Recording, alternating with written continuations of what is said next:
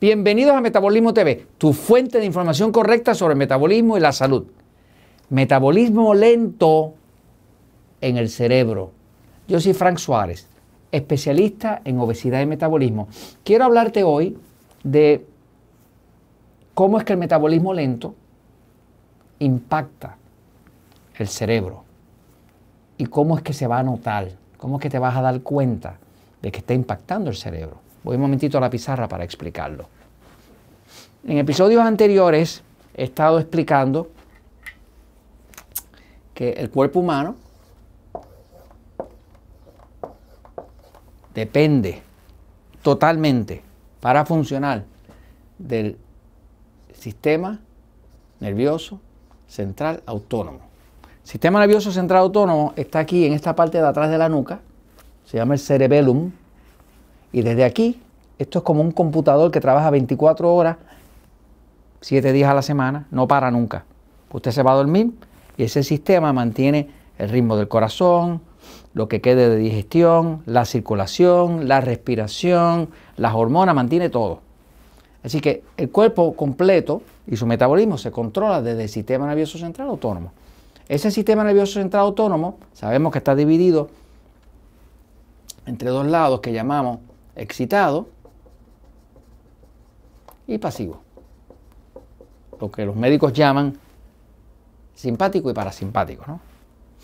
Ahora, lo importante que quiero comunicarles en este video es que el sistema nervioso controla todo lo que pasa en el cuerpo. Pero observe que el cuerpo humano tiene 11 sistemas distintos. 11 sistemas distintos nervioso cerebral, porque cuando hablamos del sistema nervioso, estamos hablando también del cerebro.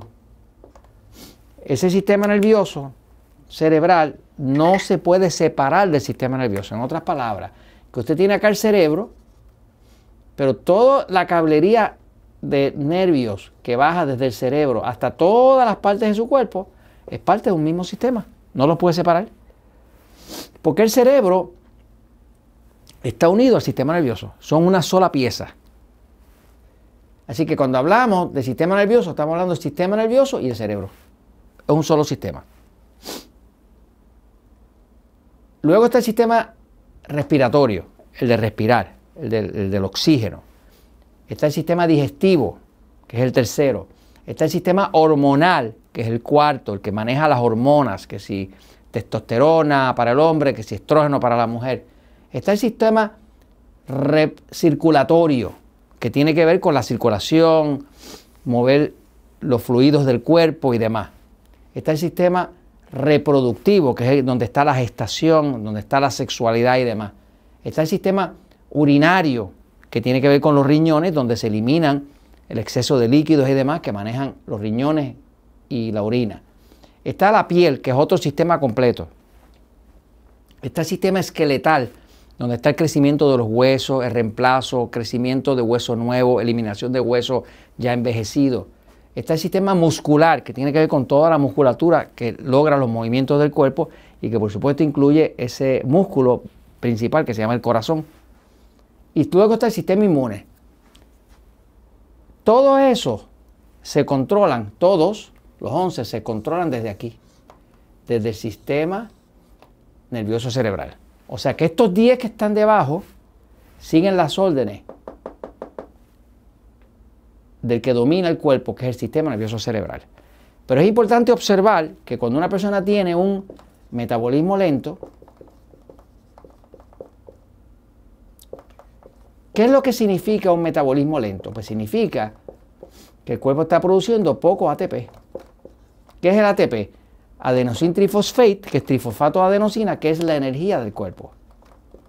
Las células del cuerpo tienen dentro su parte que se llama la mitocondria, que es lo que produce el ATP. Cuando hay bajo ATP, hay baja energía, hay cansancio, hay agotamiento. Pero ¿qué pasa? De todos los sistemas que tiene el cuerpo, que son 11, el cerebro y el sistema nervioso solamente pesan el 2% del total del cuerpo. O sea, entre el cerebro, y el sistema nervioso en peso es solamente el 2% del total del cuerpo, en peso. Sin embargo, el cerebro y el sistema nervioso consumen mínimo el 20% de toda la energía del cuerpo. Por eso es que cuando una persona tiene problemas de metabolismo lento, poca producción de ATP, o sea, un metabolismo lento, lo primero que se le va a afectar es el sistema nervioso. ¿Por qué? Porque es el que más consume, es el que más energía necesita para mantenerse activo y controlar todas las otras partes del sistema.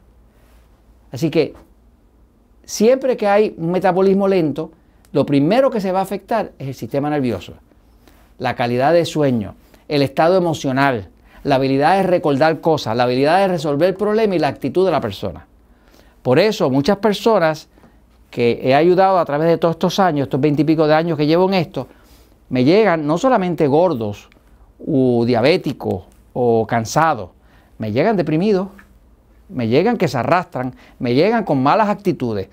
Y lo entiendo porque como el sistema principal que domina todo, que es el nervioso cerebral, está siendo afectado por un metabolismo lento que no produce suficiente energía, empiezan a fallar todos los otros, pero donde primero se va a reflejar es en el área emocional, eh, eh, va a haber depresión, va a haber insomnio, va a haber mala calidad de sueño, va a haber malas actitudes y todo eso está impactado porque el sistema que más energía requiere de todo son las neuronas, que son el nombre de las células del sistema nervioso.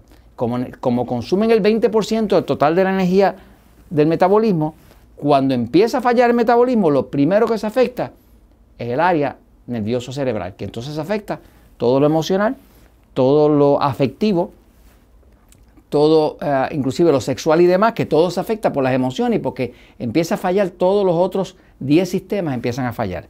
Así que, sí, un metabolismo lento, lo primero que va a afectar es el cerebro.